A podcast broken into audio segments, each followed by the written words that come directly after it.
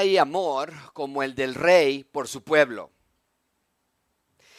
Ante la distancia que nos separaba y ante la oscuridad que reinaba, ante la muerte que nos ahogaba, el rey llegó a la tierra. El rey pudo haber llegado a darnos lo que nos merecíamos, juicio. Pudo habernos reprochado por la manera en que lo habíamos rechazado a él. Nos pudo haber dado la espalda pudo haber dispensado cada gramo de justicia que merecíamos, pero no fue así. Iglesia, nuestro Señor Jesús, el Hijo de David, el Hijo de Abraham, vino a salvar, a amar y a perdonar. Él es el Rey de gracia, Él es el Rey de misericordia, Él es el Rey de amor. Amigos, la Biblia nos da el relato de la creación del mundo y de la creación de Israel. Todo el Antiguo Testamento nos habla de Israel, de sus ciudades, de sus reyes, de sus guerras, de sus construcciones, de sus edificios, de su gente. El Antiguo Testamento nos declara que de Israel vendría salvación a toda la tierra. Pues toda la tierra se había desviado del plan original de Dios. El Antiguo, el Antiguo Testamento nos promete que Israel eh, sería la sede de la ciudad de Dios, que todos iríamos a Jerusalén a ver a Dios y ver su reino. El Antiguo Testamento nos prometió que Dios reinaría en la tierra, pero Israel, su pueblo, no quiso. El reino de Dios les pareció poca cosa y quisieron un reino más grande, más suyo, más propio. Y es exactamente lo que obtuvieron. Pero no fue para nada como lo habían imaginado.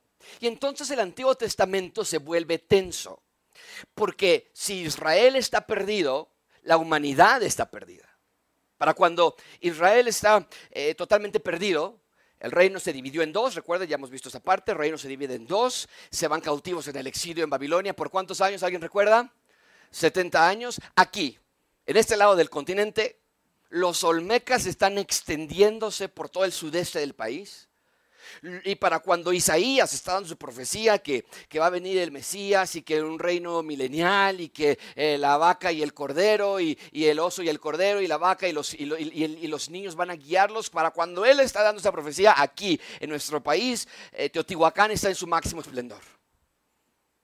Y sin saberlo, nuestros ancestros, Israel, en el otro lado del mundo, estaba rehusando ser el reino de Dios y si ellos no eran el reino de Dios, entonces nadie tenía esperanza, ni los olmecas, ni los mexicas, ni los judíos, nadie. El mundo estaba destinado a vivir en desamparo, el mundo estaba destinado a morir espiritual y físicamente, total y absoluto caos. Pero Dios, Dios vino y Dios vivió y Dios salvó. Amigos, el Antiguo Testamento nos muestra la necesidad de salvación, el Nuevo Testamento nos muestra al Salvador. El Antiguo Testamento nos habla del jardín perdido, el Nuevo Testamento nos habla del paraíso recuperado. El Antiguo Testamento nos habla de doce tribus rebeldes, el Nuevo Testamento nos habla de doce discípulos que dieron su vida por Jesús. El Antiguo abre con el árbol de la vida, el, Nuevo cierra con el árbol de la vida. El Antiguo nos habla de un pueblo caído, el Nuevo nos habla de un pueblo rescatado. El Antiguo nos habla de sacrificios y de templos y de sacerdotes deficientes. El nuevo nos habla de perfecto sacrificio, perfecto templo y perfecto sacerdote. El antiguo nos muestra reyes humanos, el nuevo nos muestra al rey Dios. El antiguo nos narra la ciudad de Jerusalén y cómo era. El nuevo nos narra la inminente llegada de la nueva Jerusalén. El nuevo el Antiguo Testamento nos cuenta de las buenas noticias, el Nuevo Testamento nos revela las buenas noticias. El antiguo apunta hacia el Mesías, el nuevo nos trae al Mesías, el antiguo describe al reino de Dios en la tierra, el nuevo inaugura el reino de Dios en la tierra, el antiguo inicia la historia y el, y el nuevo concluye la historia. Amigos, la Biblia es la historia de quién es Dios y cuál es su plan de redención para una humanidad que urgentemente necesitaba redención. La Biblia es la historia de salvación a través del reino de Dios en Cristo Jesús. Y cada libro y cada página, cada letra abona a ese tema central. Por eso el texto que vamos a estudiar hoy es tan monumental. Y no lo digo de una manera como que otros textos no fuesen monumentales, pero este texto es la roca del reino de Dios. Dios mismo irrumpió nuestra historia para instalar el reino en la tierra. Dios mismo vino a la tierra para salvarnos de nuestros pecados. De eso se trata toda la Biblia. Pero este texto lo verbaliza más claramente. Y Mateo quiere que quede claro que el rey Jesús, quien es descendiente de David y quien es descendiente de Abraham, vino a la tierra no como profeta solamente, no como mensajero de Dios solamente, no como un maestro solamente. Mateo quiere que entendamos que Jesús vino a la tierra como Dios mismo. Dios mismo, en la segunda persona de la Santa Trinidad, vino a la tierra a salvar su pueblo e instalar su reino lo que la ley de Moisés no pudo hacer, lo que Josué no logró, ni Elías, ni Isaías, ni, ni Nehemías, ni Esdras, Dios mismo lo vino a hacer. Y es importante que desde este momento, amigos, que estamos entrando en el Evangelio de Mateo, entiendan que los evangelios es la explicación de qué quiere decir evangelio. Por eso se llaman el Evangelio según Mateo o el Evangelio según Marcos, porque nos van a explicar qué es el Evangelio según lo que Jesús les enseñó. Y lo primero que vemos en Mateo es que el Evangelio, nos dice Mateo, es Dios mismo viniendo a salvar a su pueblo. Seguimos en nuestra serie El Rey de su Reino, que abarca Malaquías, pero que también se conecta con las otras series que habíamos estudiado ya, Esdras, Nemías, Esther, y hemos aprendido que por más que Dios llevó a los judíos de regreso a Jerusalén, ellos no querían ser el reino de Dios, y por lo tanto tenemos entonces el Evangelio de Mateo. Los hombres no pudieron acercarse a Dios, por lo tanto Dios se acercó a los hombres. Y vino en forma de hombre últimas, las últimas dos semanas nos hemos enfocado en la genealogía del Señor Jesucristo, pero hoy ya vamos a entrar de lleno a la parte narrativa de Mateo. Y en estos versículos Mateo quiere que quede claro que el Rey Jesús llegó a la tierra tal y como había sido profetizado en el Antiguo Testamento. Ese es el punto principal de este sermón. Dios quiere que veamos que el Salvador de Israel y del mundo ha llegado a la tierra, la recreación estaba por venir. Es nueva, es una nueva era. Es una, una, nueva etapa en la historia de la humanidad. Y mucha atención con esto, amigos. La llegada de Jesús a la tierra precipitó movimientos sobrenaturales en el planeta. O sea, literalmente estamos en la era del Rey Jesús. Estamos en la era del reino de Dios y Mateo quiere que veamos que esto es un nuevo Génesis. Todo, absolutamente todo es un nuevo comenzar. A ver, ¿cuántos ángeles, ustedes que estudiaron conmigo, cuántos ángeles viste que se aparecieron en Esdras, Mías o Esther? ¿Cuántos? Cero. No ángeles. ¿Cuántos milagros viste que ocurrieron en Esdras, Nehemías y Esther? ¿Cuántos? Cero. ¿Cuántos endemoniados iban por el camino y Esdras le sacaba el demonio? ¿Cuántos, cuántos vimos así? Cero. Pero llegamos a Mateo y es un cambio radical. Concepción virginal, ángeles, sueños, visiones, milagros, demonios, resurrección. O sea, estamos en una nueva era. Y lo que Mateo quiere es que pongamos atención a este cambio de ritmo que venía del Antiguo Testamento. Ahora es un cambio mucho más acelerado. Las cosas ya no son como el Antiguo Testamento. Ya hay un nuevo rey. Ya hay una nueva administración, hay un nuevo gobierno y muchos cambios están por llegar al mundo. Con ese contexto estudiamos en nuestro texto y vamos a estudiar cuatro puntos. La llegada del Salvador, la divinidad del Salvador, la función del Salvador y en tercer lugar veremos la identidad del Salvador.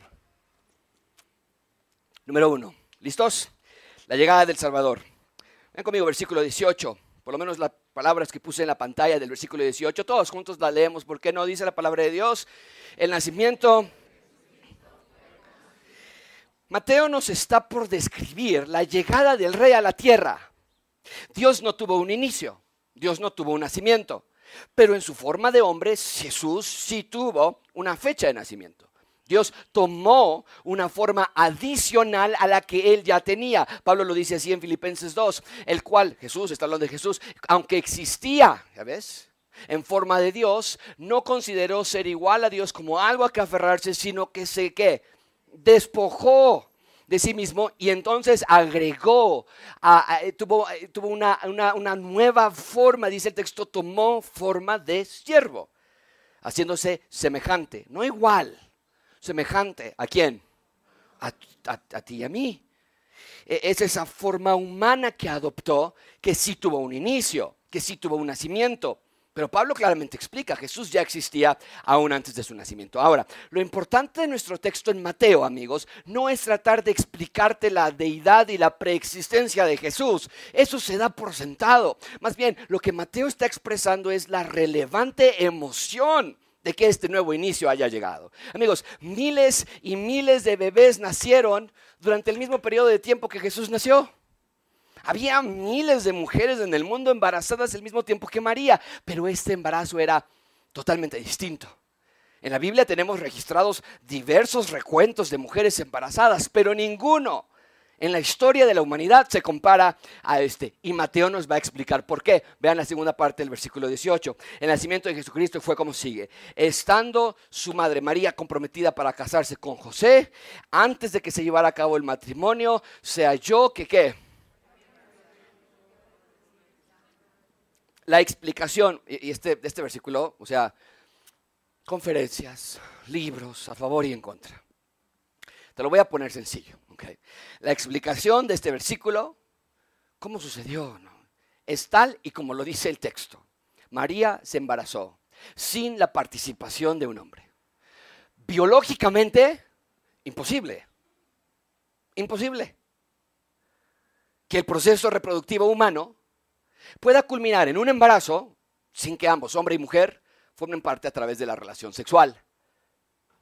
Pero eso es precisamente lo que Mateo quiere que veamos, que este no es cualquier embarazo, este embarazo es el embarazo imposible, el sobrenatural, el único. Y es la palabra que yo quiero que te lleves hoy. Este embarazo fue el embarazo excepcional, porque es el medio por el cual Dios vendría a la tierra. Y Mateo no nos esconde la verdad que él mismo sabía, era difícil de creer. A veces pensamos, no, hombre, vivimos en una era en la que la ciencia lo explica todo. Y pobrecitos aquí que, ay, mira, los del primer siglo no sabían. Y textos como este provocan muchas dudas en las mentes de las personas, pero ni por un minuto pienses que este texto era más fácil de asimilar en los tiempos de Mateo que en los tiempos de hoy. Para nada. Es más, si Mateo realmente estuviera inventándose esto, no lo hubiera incluido en su evangelio, porque el simple hecho de escribir esto, de que el embarazo de María fue por obra del Espíritu Santo, ya provocaba ruido y rechazo entre las personas. La concepción virginal era tan difícil de creer entonces como lo es hoy. De hecho, los fariseos se burlaron en la cara de Jesús. Sí, cómo no que te embarazaste por obra del Espíritu Santo. Vean lo que le dicen, esto es terrible. Está el Señor Jesucristo hablando con ellos y les dice Jesús, ustedes hacen las obras de su Padre, el diablo, mentiras. Y ellos dicen, ah, no, como dice nuestro presidente, no somos iguales, dirían ellos. Dice, nosotros no nacimos de fornicación, Jesús. Tú sí. María, no, nosotros no nos compramos esa historia de que María, el Espíritu Santo, tú naciste de fornicación. Y agreden todavía más al Jesús al agregar esto. Nosotros sí tenemos un Padre. Y es Dios. Tu Padre ni siquiera sabes quién es. Porque naciste de fornicación. Entonces los fariseos veían a Jesús con desprecio, porque ellos no creían en la concepción virginal. Esto era una verdadera piedra de tropiezo para muchos. Entonces, si Mateo hubiera querido inventarse todo esto. O, como dicen algunos, que los evangelios fueron escritos para el siglo 3, 4, siglo IV. Si alguien en el siglo III o IV quisiera haber escrito el Evangelio de Mateo, no hubiese puesto este tema o bien lo hubiese pulido o modificado con tal de que el recuento de los hechos fuese más plausible o más aceptable. Pero Mateo no lo hizo, no escondió nada ni cambió nada. Jesús fue concebido por obra del Espíritu Santo, fue obra de Dios, de su poder, de su amor por la humanidad. El creador de la vida llegó de manera impecable a la tierra. ¿Por qué? Porque somos los hombres los que heredamos a nuestros hijos la naturaleza pecaminosa. La escritura es clara, que Adán fue quien pecó abiertamente primero. Aunque Eva comió primero, ella fue engañada. Adán ni se le tuvo que preguntar dos veces, que nos indica que él ya había estado pensando en pecar desde hace mucho tiempo. Solamente culminó su pecado, Santiago nos lo dice así. Cuando da a luz el pecado, da luz muerte. Entonces Adán ya había pecado en su mente desde antes que Eva pecara, por eso Adán pecó primero. Pero entonces, a partir de allí, el hombre, dentro de la reproducción, humana, es el hombre quien hereda a sus hijos la naturaleza pecaminosa. Entonces, que José no haya tenido participación en el proceso reproductivo de la concepción de Jesús, nos dice que Jesús no traía consigo esa naturaleza pecaminosa que todo ser humano tiene.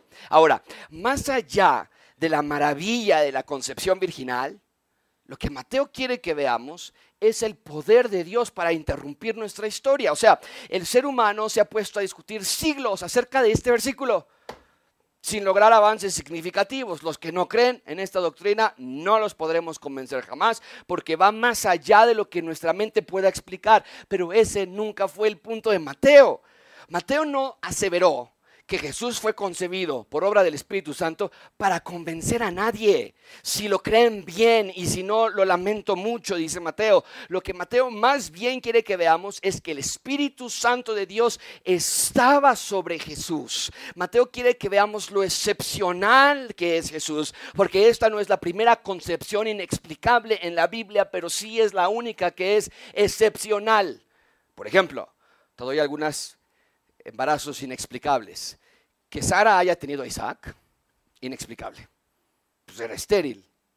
Que Rebeca, la esposa de Isaac, haya tenido hijos, también era inexplicable, estéril. Lo mismo con Ana, la madre del, profeta Samuel, igual con la madre de Sansón que no se podía embarazar, y también con Elizabeth, el primo de Jesús, Juan el Bautista.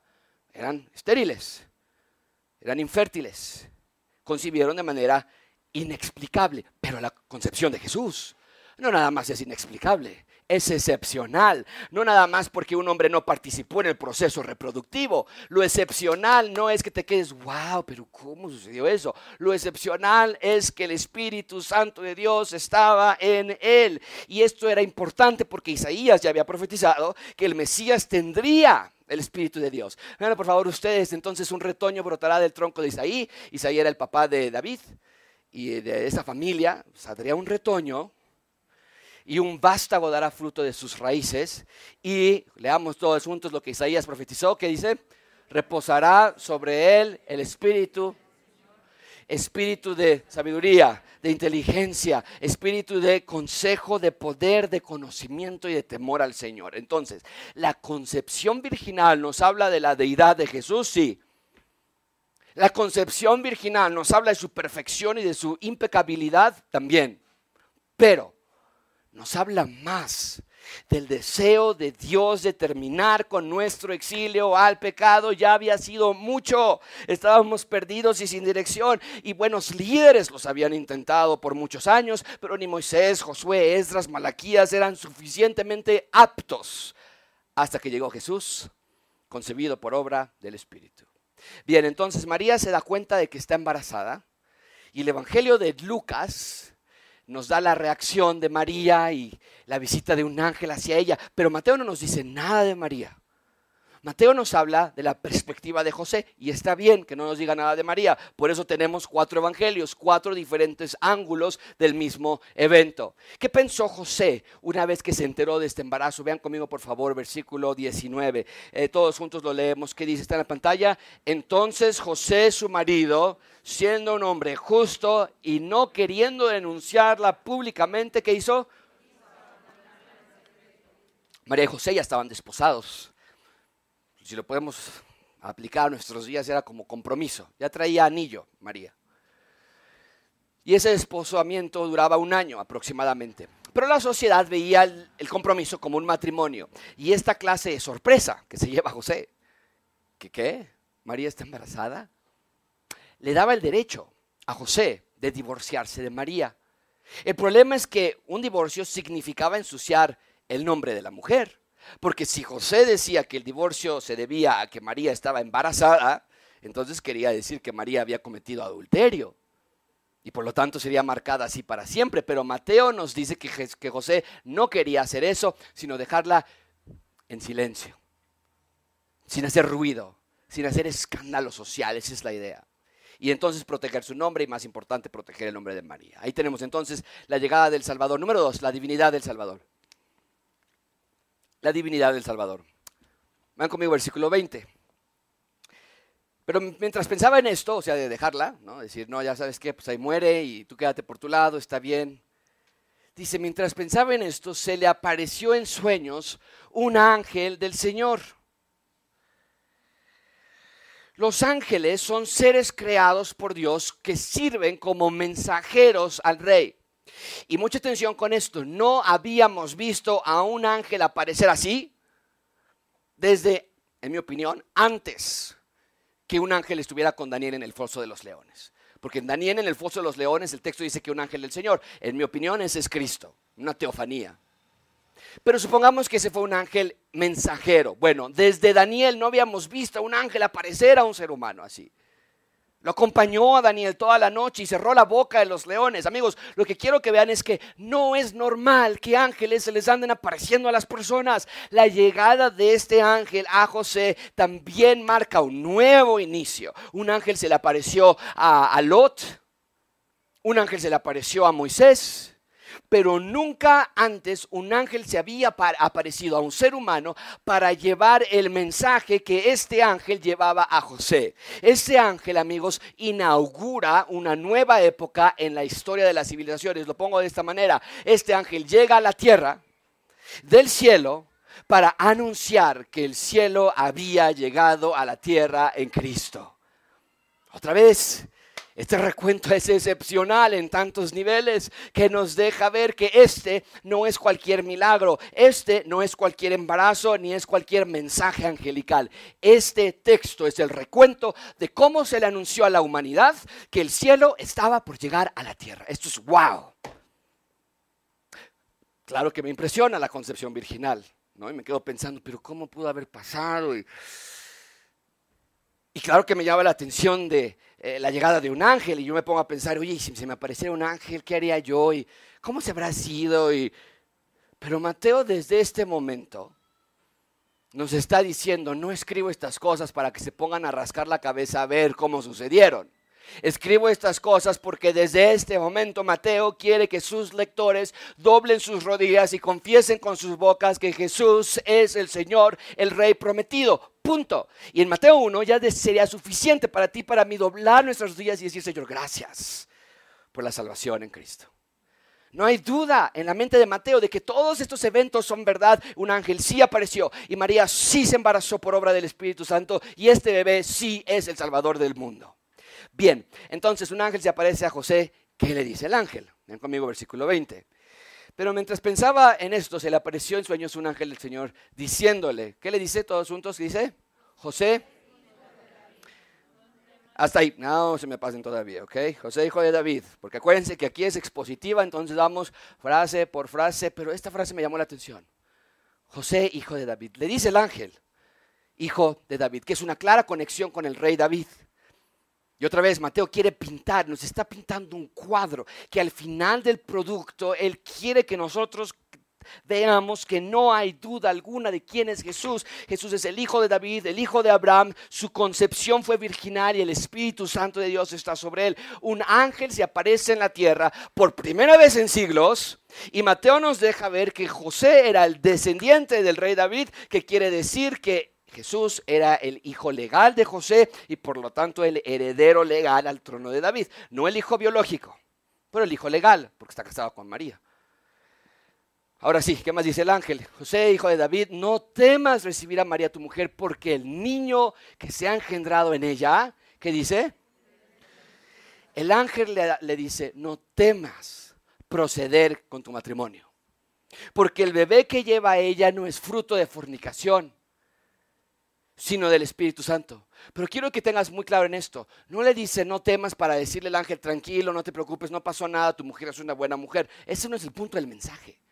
El punto del mensaje del ángel es decirle, José, este bebé tiene una tarea muy especial. Otra vez, esta no es la primera vez que un embarazo milagroso ocurría, pero sí es la primera vez que un bebé tenía el Espíritu Santo de esa manera. Si es la primera vez que el Espíritu Santo había concebido un ser humano. Este bebé tendría una misión excepcional, especial, como la de Noé, o Moisés, Josué, Sansón, Samuel, David, Salomón, Elías, Daniel, Esdras, Nemías, Esther o Malaquías. Pero a diferencia de todos ellos, este bebé sí cumpliría la misión a plenitud. ¿Por qué? Porque era Dios en la carne. El ángel le dice a José, este bebé no es como ningún otro. Este bebé es Dios en la carne. Bien, ahí tenemos la divinidad del Salvador. En tercer lugar, vean conmigo la función del Salvador. Número tres, la función del Salvador. Versículo 21, todos juntos, lo que está en la pantalla, por favor, fuerte decimos, y dará. El ángel de parte de Dios revela a José el nombre de este bebé, Jesús. Y si quieres poner en tus notas, esta, este es el nombre en hebreo Josué, y este es el nombre que significa Jehová salva, Salvador. Esa era su identidad y por lo tanto esa era su función, salvar. Jesús no vino a la tierra a darnos un ejemplo de cómo amar solamente. Jesús no vino a la tierra para darnos un ejemplo de cómo ayudar a los pobres solamente. La tarea principal del Señor Jesús y la razón primordial por la que Él llegó a la tierra es para buscar y salvar lo que se había perdido. Este nombre, Jesús, es más que un identificador de personalidad. Es más que un nombre religioso o espiritual. El nombre de Jesús, y mucha atención con esto, el nombre de Jesús es el nombre de Dios en la tierra. Jesús es la esencia del corazón de Dios, porque Dios es un Dios que salva. De eso se trata toda la Biblia, de darnos de revelarnos el plan de rescatar a la humanidad. Ahora, ¿rescatar a quién? ¿Y rescatar de qué? Vean por favor el resto del versículo, versículo 21. Y dará a luz un hijo le pondrás por nombre Jesús porque él salvará a qué? Lo subrayé, muy importante esto, ¿eh? A su pueblo de sus pecados. Pregunta para ustedes. ¿Quién es este pueblo? ¿A, cuál pueblo se refiere? ¿Alguien? A Israel. A Israel. No hay duda alguna de que el lector original de este Evangelio identificó a Israel como el pueblo. No había duda alguna.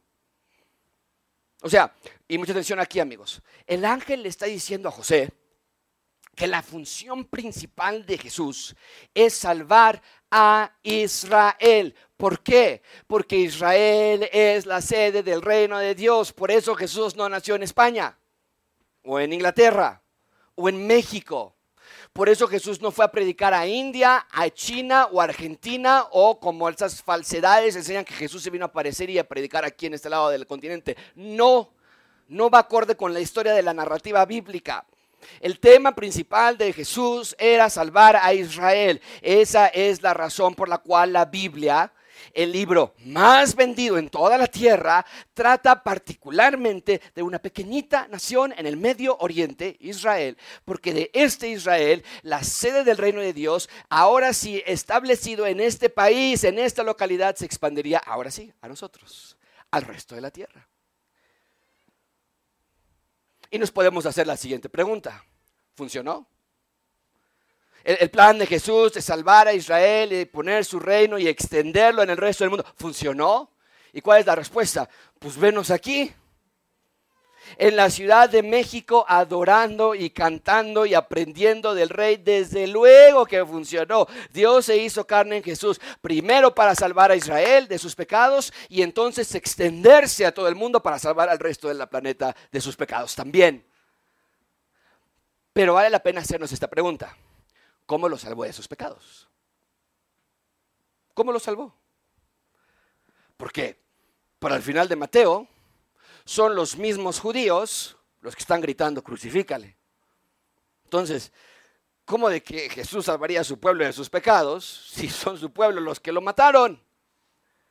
Dos maneras de contestar esa pregunta. Primero, cuando el ángel dice Jesús salvará a su pueblo de sus pecados, hay un aspecto futuro. Segundo, hay un aspecto presente. Empezamos con el futuro. Primero, cuando Jesús estuvo en la cruz, Él dio su vida por los judíos y por todos los que habrían de creer en Él.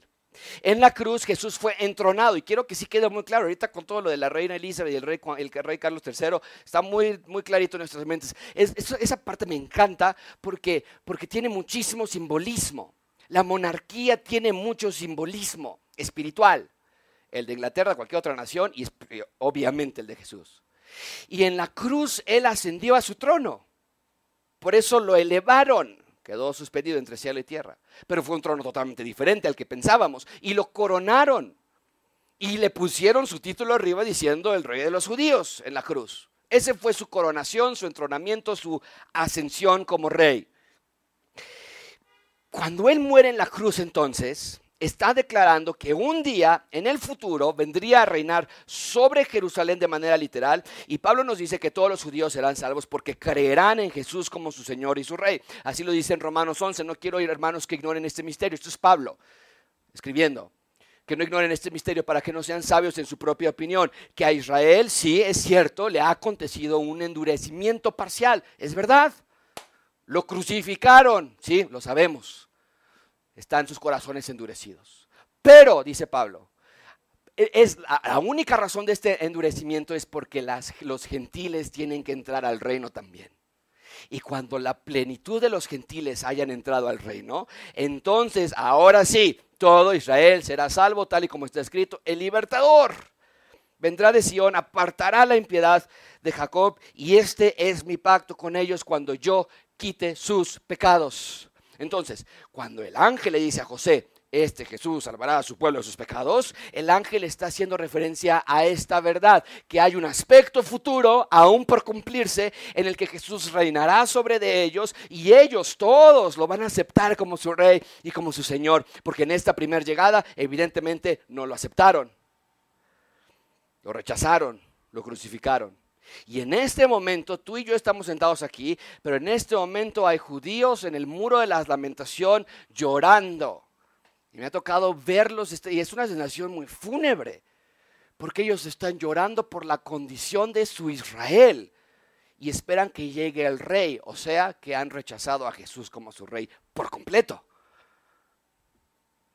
Y los judíos lo han rechazado hoy, pero no será así para siempre. Durante el periodo de la tribulación, nos dice Apocalipsis, los judíos se van a convertir en la masa y fuerza evangelística más poderosa de todos los tiempos y van a proclamar durante esos siete años de tribulación el Evangelio de Dios a todos los que están en la tierra y ahí se cumplirá plenamente lo que el ángel está diciendo a José, que entonces Jesús habrá salvado a su pueblo de sus pecados. Pero no todo es futuro, hay un aspecto presente, se los dije. Cuando el ángel le dice que Jesús va a salvar a su pueblo de sus pecados, vemos que lo salva de manera presente en ese momento. ¿Cómo? Porque lo primero que Jesús hace antes de iniciar su ministerio de predicación es elegir a doce discípulos. Y estos doce discípulos representa cada uno de ellos una de las tribus. Y es como diciendo el Señor Jesucristo, este es el Israel que voy a salvar de sus pecados. Y incluso podemos ver que Jesús vivió o bien se exilió en Galilea. ¿Recuerdas dónde estaba Galilea? Porque incluso el lugar geográfico en el que Jesús vive nos muestra que Jesús sí salvó a su pueblo de sus pecados. Primero les voy a poner el mapa que, de Israel en los tiempos de David, ¿no? 600, 700 años antes de Cristo. Existían las doce tribus, ustedes pueden verlas aquí. Aquí está Judá, es la más grande, Benjamín es una chiquita. Este es el río Jordán, aquí está el mar muerto. Este mar es donde puedes flotar porque no hay la cantidad de sal que hay allí. Y este es el, el mar de Galilea donde el Señor Jesucristo caminó sobre el agua, la tormenta y todo eso. Y aquí predicó el sermón de las bienaventuranzas y todo eso. Bueno, aquí están las doce tribus. Puedes verlas. Pero ahora vean el mapa que Jesús encontró cuando él vino a la tierra. Y vemos entonces ahora que Benjamín y Judá se han fusionado en esta parte amarilla y se llama ahora Judea, porque Judá era la tribu más grande, absorbió a Benjamín. Pero las otras tribus han sido ya desaparecidas. Está Samaria aquí en medio, que los judíos no les gustaba pasar, se daban la vuelta para poder llegar a Galilea. Está Galilea aquí arriba, donde está Capernaum, la base de operaciones del Señor Jesucristo, por eso estaba tan cerca del mar de Galilea. Esa parte es donde el Señor Jesucristo se exilió. Él no le gustaba bajar a Jerusalén, no le gustaba. Está horrible la condición religiosa ya. Los mismos fariseos estaban en oposición contra él todo el tiempo. Pero quiero que vean que Jesús vivió y predicó en donde antes estaban las dos, las diez tribus. De hecho, predicó en Samaria Y la mujer samaritana creyó y se quedó allí el Señor Jesucristo por varios días y nos dice el texto que muchos creyeron. Y todos los, cuando se pasó a Decápolis para, para sanar al, al, endemoniado de Gadara o cuando pasaba a Decápolis para predicar, le pedían que se quedara. En un sentido, sus viajes itinerantes no era porque no tenía dónde quedarse, era porque estaba rescatando a las diez tribus de Israel y después terminaría con la consolidación en bajar a Jerusalén y morir por ellos en Jerusalén y unir así las doce tribus. Entonces, lo pongo de esta manera. Cuando el ángel le dice que Jesús va a salvar a su pueblo de sus pecados, hay un aspecto presente, porque elige a doce discípulos y salva a un nuevo Israel. Pero también hay un aspecto futuro porque va a reinar un día desde Jerusalén y va a salvar a todos los judíos. Amigos, lo que quiero que vean es que toda la Biblia conecta y nada sale de su control en el plan perfecto de Dios. Dios es el rey del mundo que ha venido a salvar a sus ciudadanos del terrible exilio y esclavitud que nos tenía nuestro pecado.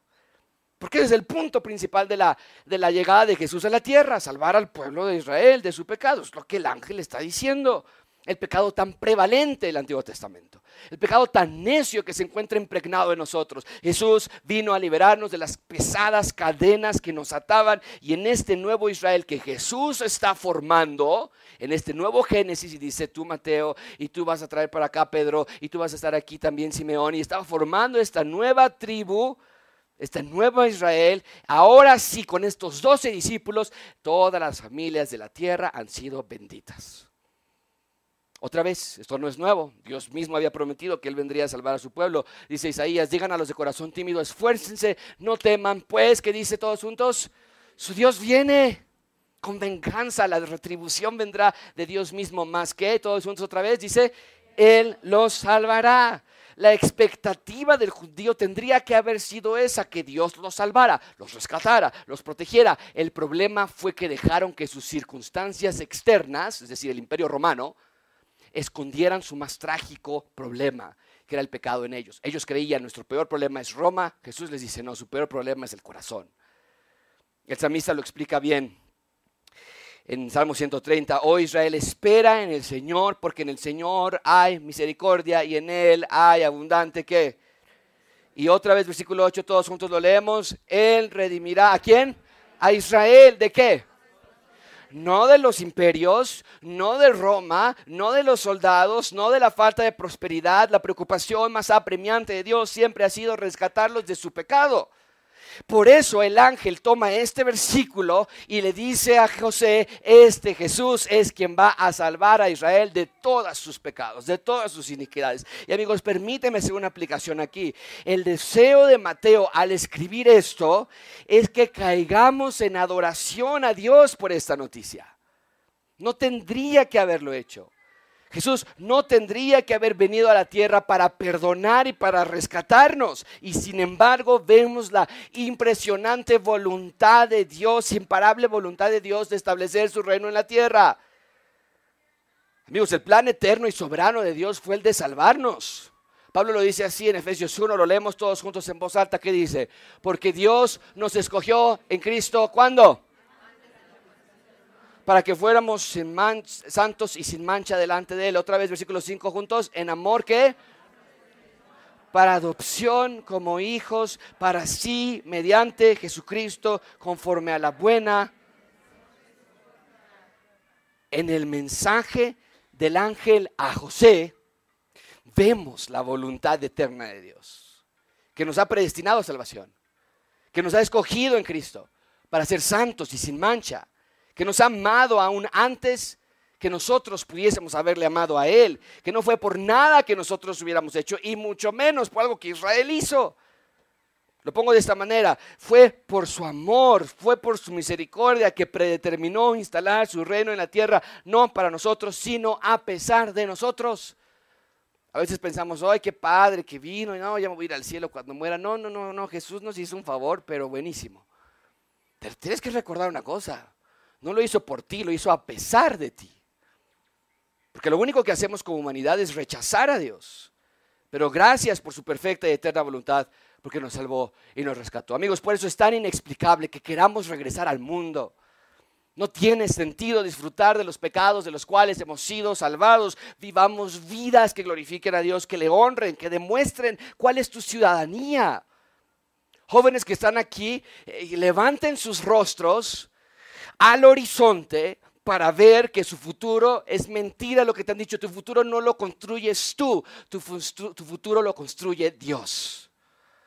Deja de pensar en ti en tus necesidades, en tus sueños y date completamente a la misión del reino de Dios. Jóvenes, cuando abran sus bocas, que sus palabras sean aroma fragante a Dios. Jóvenes, que sus pensamientos que están en la privacidad de tu mente estén en armonía con la mente de Dios. Lean sus Biblias, mediten en las escrituras, levántate en la mañana y adora a Dios, pasa tiempo con Dios, ora constantemente, pide sabiduría a Dios, entiende que si no tienes una buena relación con tus padres, joven, no puedes tener una buena relación con Dios. Y no estoy hablando de los casos en los que tus padres te abandonaron o te hirieron de tal manera que la relación ha quedado marcada. Y aún en esos casos hay restauración y hay esperanza. Pero me refiero a jóvenes que tienen conflictos con sus padres por cuestiones de egoísmo, carnalidad, deseos descontrolados. Joven, entiende que tu autoridad en este momento es tu padre y tu madre. Sométete a la palabra de Dios y entiende que lo que buscas, porque estás en búsqueda de algo, evidentemente, solo lo puedes encontrar en aquel que salva a su pueblo de sus pecados. No tengo la menor duda de que en una iglesia de nuestro tamaño hay jóvenes aquí que pelean batallas monumentales, luchas emocionales, sexuales, personales, familiares, escolares, laborales, pero estoy aquí esta mañana para decirte que Jesús llegó a la tierra para salvarte de tus pecados. Así que no tardes más, en Cristo sí hay esperanza. El mundo nos quiere etiquetar con su manera de pensar y ya no podemos ser hombres o mujeres porque ya no se puede definir qué es un hombre y qué es una mujer y no se puede decir no a nada porque es intolerancia, eres, eres, eres una, una persona de derecha extrema, el medio ambiente es la nueva religión y el amor a uno mismo es el ídolo que todos quieren cuidar. Buscamos felicidad donde la felicidad nunca ha estado. Iglesia, todos cuiden sus vidas cuenten sus días y cubran sus mentes eh, con la palabra de Dios. En cuarto lugar, vean conmigo la identidad del Salvador. La identidad del Salvador. Versículo 22. Todo esto sucedió para que, para que se cumpliera lo que el Señor había hablado por medio del profeta diciendo, He aquí la Virgen concebirá y dará a luz un hijo, y le pondrán por nombre Emmanuel, que traducido significa Dios con nosotros. Isaías había dado esta profecía, véanla ustedes mismos, muy similar, Isaías 7:13. Entonces Isaías dijo, oigan ahora, casa de David, ¿les parece poco cansar a los hombres, que también cansarán a mi Dios? Por tanto, el Señor mismo les dará esta señal. Una virgen concebirá y dará a luz un hijo y le pondrá por nombre Emanuel. Quiero que quede algo muy claro. Isaías estaba hablando de algo totalmente distinto. Isaías estaba hablando de un caso particular cientos de años atrás, antes de que Jesús naciera. Pero Mateo, siendo guiado por el Espíritu Santo, conecta el pasaje de Isaías 7 al evento que está sucediendo en este momento, que es el nacimiento de Jesús. Y Mateo, siendo el teólogo que era, porque no eran tontos, eran teólogos, entiende, él puede ver con la ayuda del Espíritu Santo que esa profecía de Isaías 7 apuntaba hacia la llegada de el Señor Jesucristo a través de la Virgen María. Y si estuviera Isaías ahí con Mateo, Isaías fuese el primero en decir, así es, yo también sabía que esta profecía acerca de la Virgen que concebiría, que sí sucedió en el tiempo de Isaías, al mismo tiempo apuntaba hacia alguien más que vendría a rescatarnos. Es lo que diría Isaías. Versículo 23, me encanta la razón del nombre de, de Jesús. Dice, he aquí la Virgen concebirá, dará a luz un hijo y le pondrá por nombre Emanuel que traducido significa qué? El nombre de nuestro Salvador es Jesús. No le llamaron Emanuel cuando iba caminando en las calles. Jesús. Su función es la de salvar, por eso se llama así. Pero su identidad es la de estar cerca de las personas. Y amigos, mucha atención con esto porque lo leemos tan fácil, Dios con nosotros. Pero esto es gigantesco. Por favor, ponlo en tus notas si tienes una Biblia o si no, márcalo por favor en algún lugar en tu mente. No había pasado algo así desde el jardín del Edén. Dios no había estado así de cerca del ser humano desde el jardín con Adán y Eva. Siempre había sido a través de columnas de fuego, o nubes, o a través de un arbusto que no se consumía, o a través de intermediarios.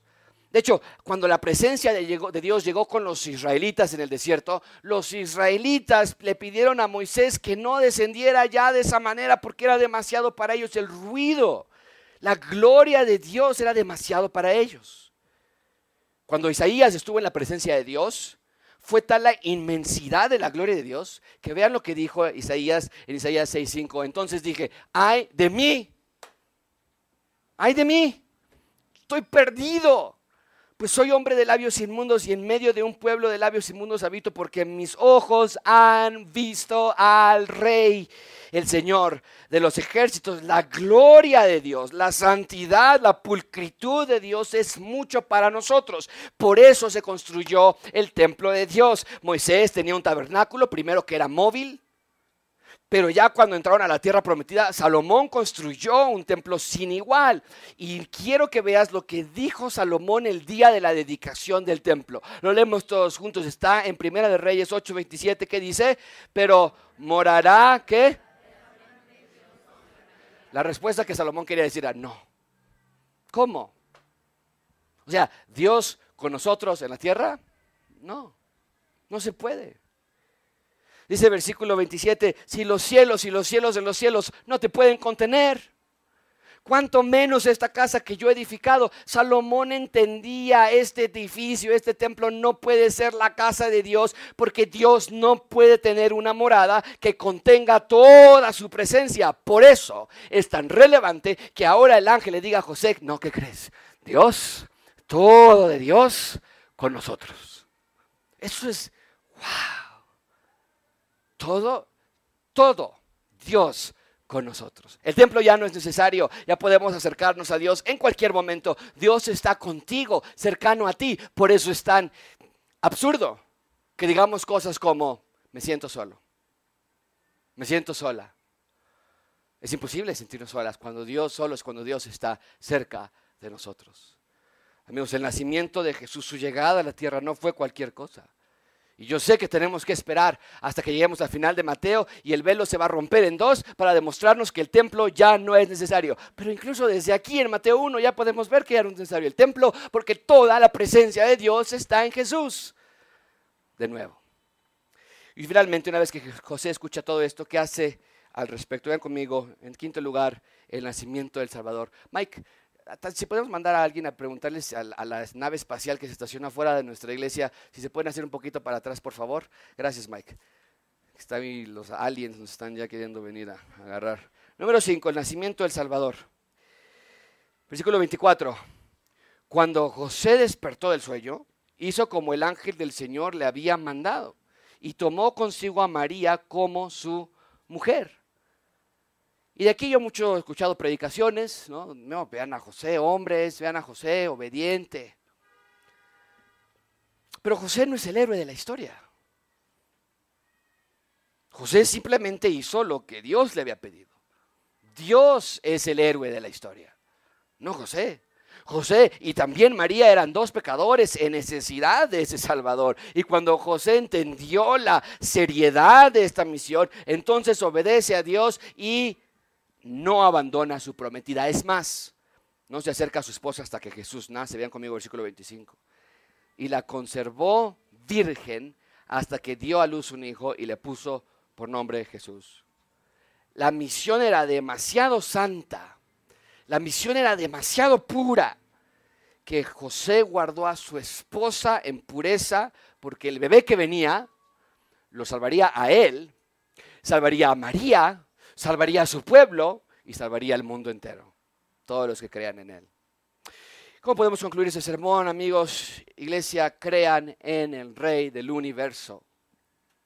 Al igual que José, entiendan que este plan no es una broma, no es un juego, y mucho menos este plan es tradicionalmente decembrino. Porque nada más en Navidad hasta compramos y la, eh, este, ponemos ahí los muñequitos y el establo. Esto, esto es más que una historia de sembrina. Esto es un tema del día a día, de todo momento. Debemos recordar del amor eternal de Dios al venir a esta tierra. Otra vez puedes estar cerca de Dios y Él estar cerca de nosotros. El Antiguo Testamento encuentra su punto de culminación en Cristo, ¿no es cierto? Jesús salvaría a todo su pueblo de sus pecados y por lo tanto nos trae toda la presencia de Dios a la tierra. El cielo en la tierra, otra vez, tal y como había sido al inicio, cuando los, los, ciudadanos del reino Adán y Eva podían caminar con Dios y podían hablar con Él y podían sentarse junto a Él. Ahora vemos en los evangelios de Mateo a los discípulos caminar con Dios y hablar con Él, sentarse junto a Él. Otra vez el ser humano y su creador en perfecta comunión. Oremos.